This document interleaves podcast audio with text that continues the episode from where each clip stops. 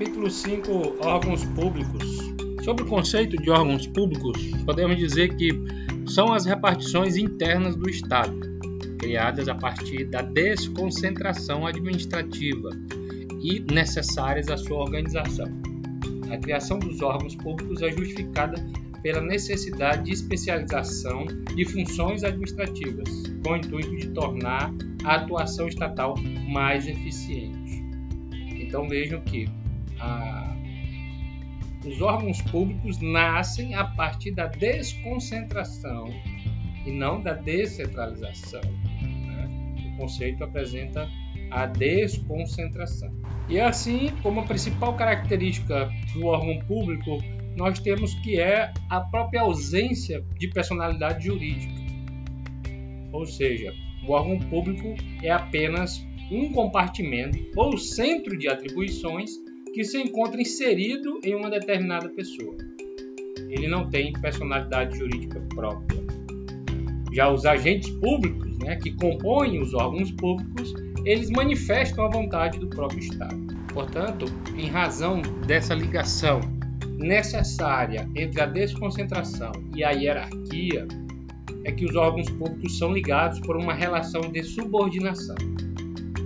Os órgãos públicos possuem uma subordinação em virtude da ligação entre a desconcentração e a hierarquia.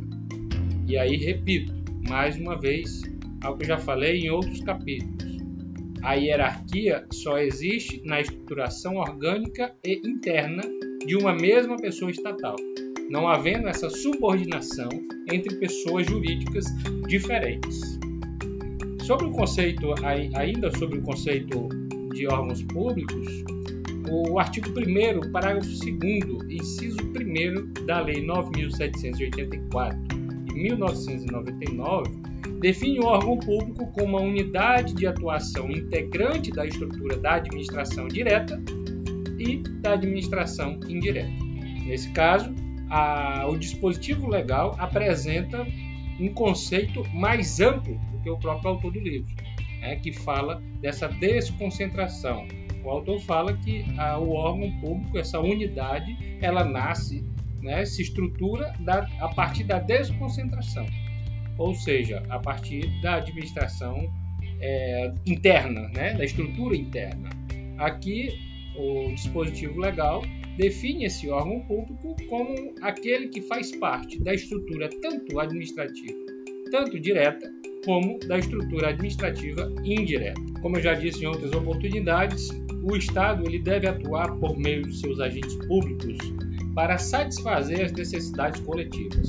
Nesse sentido, diversas teorias procuram explicar a relação entre o Estado e os agentes públicos e eu vou citar aqui apenas três que o nosso autor traz, que daquelas que são mais citadas. Tá? A teoria do mandato né, significa dizer que o agente público seria considerado mandatário do Estado. Principal, a principal crítica apontada para essa teoria é o fato de o Estado não dispor de vontade própria para constituir mandatário. Então, a teoria do mandato, a primeira teoria que procura explicar a relação entre o Estado e os agentes públicos, define que o agente público é aquele que possui um mandatário do Estado. Seria aquele seria considerado mandatário. A segunda teoria é a teoria da representação, que define que o agente público seria o representante do Estado. Essa teoria não prevaleceu por duas razões básicas. Primeiro, porque equiparou o Estado ao incapaz, que precisa de representação.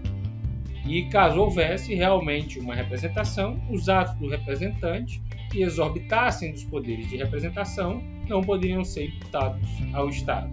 Esse é o segundo motivo da falha, é, é, fato de não ter logrado êxito essa teoria.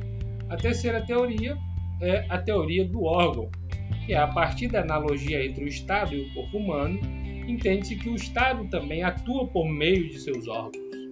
Os órgãos públicos seriam verdadeiros braços estatais. É, por isso, a ideia de representação é substituída pela noção de imputação volitiva, ou seja, uma atuação dos agentes públicos que compõem os órgãos públicos é imputada à respectiva pessoa estatal. Importante frisar que o princípio da imputação volitiva, atrelada à teoria do órgão, tem importância fundamental no tema da responsabilidade civil do Estado, pois este será responsável pelos danos causados na atuação dos órgãos públicos.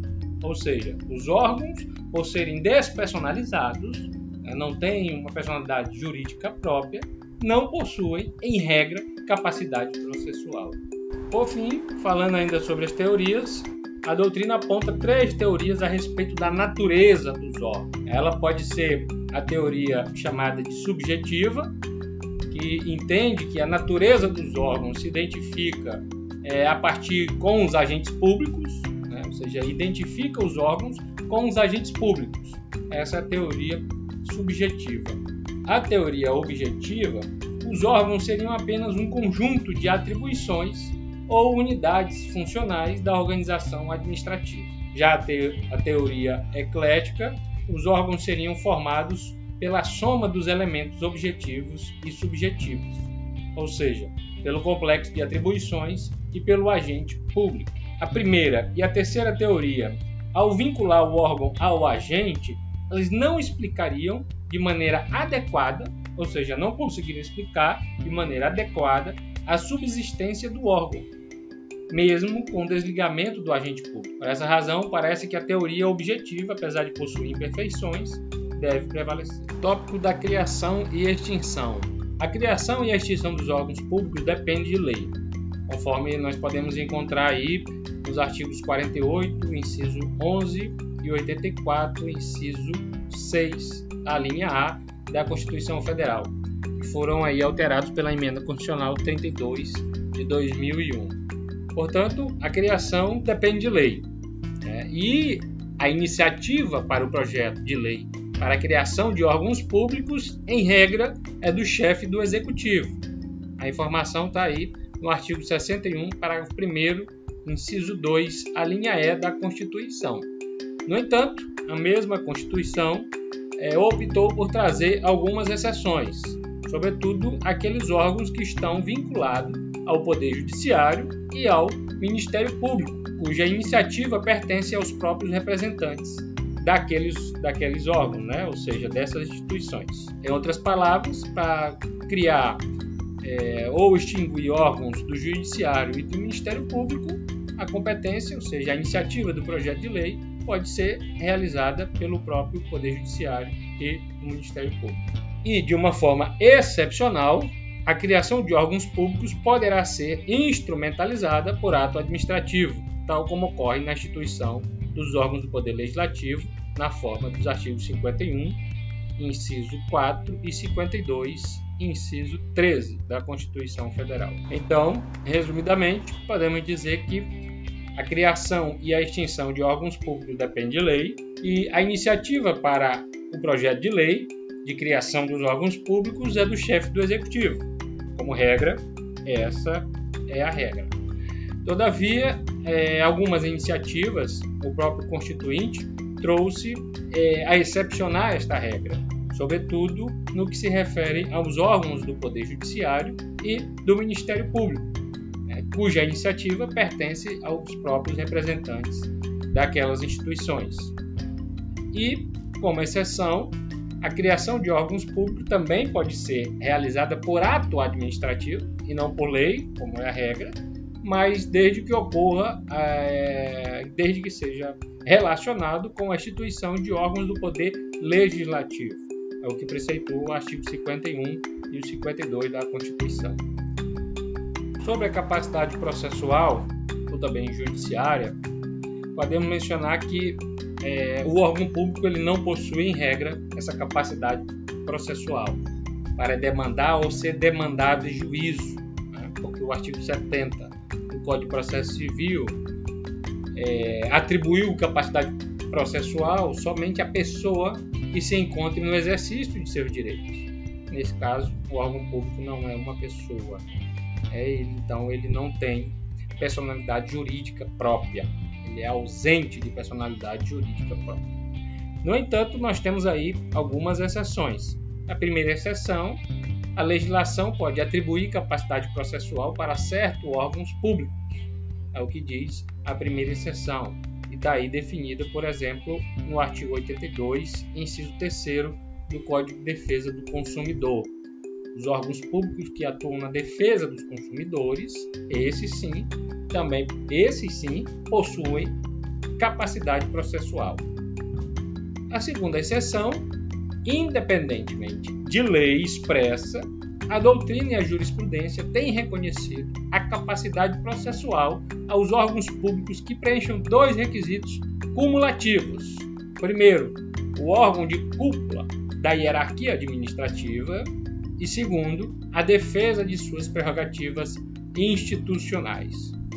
Acumulando esses dois requisitos, nós temos sim, é, em virtude da doutrina e da jurisprudência, um reconhecimento da capacidade processual do órgão público. Já no que se refere à capacidade contratual e o contrato de gestão, os órgãos públicos, em razão da ausência de personalidade jurídica, não possuem capacidade contratual. Apenas as pessoas possuem capacidade para aquisição de direitos e obrigação. É a definição aí do artigo 1 do Código Civil. No que se refere ao contrato de gestão, no Brasil possui duas aplicações distintas. A primeira é o contrato de gestão interno. É formalizado no âmbito interno da administração pública com o objetivo de garantir um maior, é, uma maior eficiência da administração, por meio da estipulação de metas de desempenho e aumento da autonomia gerencial, orçamentária e financeira do órgão ou entidade administrativa. Está aí definido pelo artigo 37, parágrafo 8 da Constituição. O contrato de gestão externo, o segunda, é, a segunda aplicação, é aquele formalizado entre a administração pública e determinada entidade privada sem fins lucrativos, qualificada como organização social, com a previsão, de um lado, de metas de desempenho e, de outro lado, incentivos públicos à entidade privada. O contrato de gestão interno ou contrato de desempenho tem por objetivo estabelecer uma coordenação gerencial no seio da administração pública, além de estabelecer metas de desempenho e critérios de eficiência administrativa. Esse instrumento prevê formas mais detalhadas de controle dos resultados da atividade administrativa. E por último, as classificações. Quanto à posição que o órgão ocupa na escala governamental, os órgãos públicos eles podem ser classificados a partir de vários critérios. Né?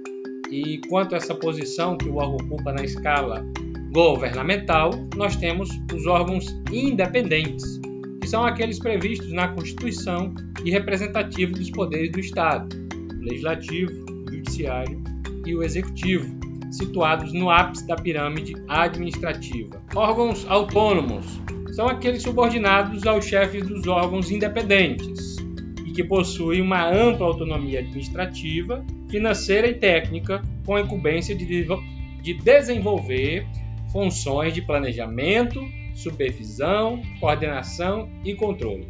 Então, são os órgãos autônomos. Órgãos superiores são subordinados a uma chefia e detêm poder de direção e controle, mas não possuem autonomia administrativa nem financeira. Órgãos subalternos são aqueles que se encontram na base da pirâmide da hierarquia administrativa, com rodízio do poder decisório e com atribuições de execução. Agora, a classificação enquanto ao enquadramento federativo, nós temos os órgãos federais, que são aqueles integrantes da administração federal, os órgãos estaduais, que integram a administração estadual, os órgãos distritais, que integram a, o Distrito Federal, e os órgãos municipais, que fazem parte da administração pública municipal. Quanto à composição, os órgãos eles podem ser classificados em órgãos singulares, né, que é composto por um, por um único agente público, um órgão coletivo ou pluripessoal, que é integrado por mais de um agente público, né? Isso é uma composição coletiva, e por fim, quanto à atividade, os órgãos públicos podem ser classificados como órgãos ativos, são responsáveis pela execução concreta das decisões administrativas, e os órgãos consultivos, que são responsáveis pelo assessoramento de outros órgãos. E os órgãos de controle, os órgãos de controle que fiscalizam as atividades dos órgãos, é, dos demais órgãos. Né? Nesse caso, a controladoria, os tribunais de contas e etc. Portanto, esse seria o nosso curtíssimo capítulo 5, falando aí sobre órgãos públicos, desde o seu conceito até a sua classificação.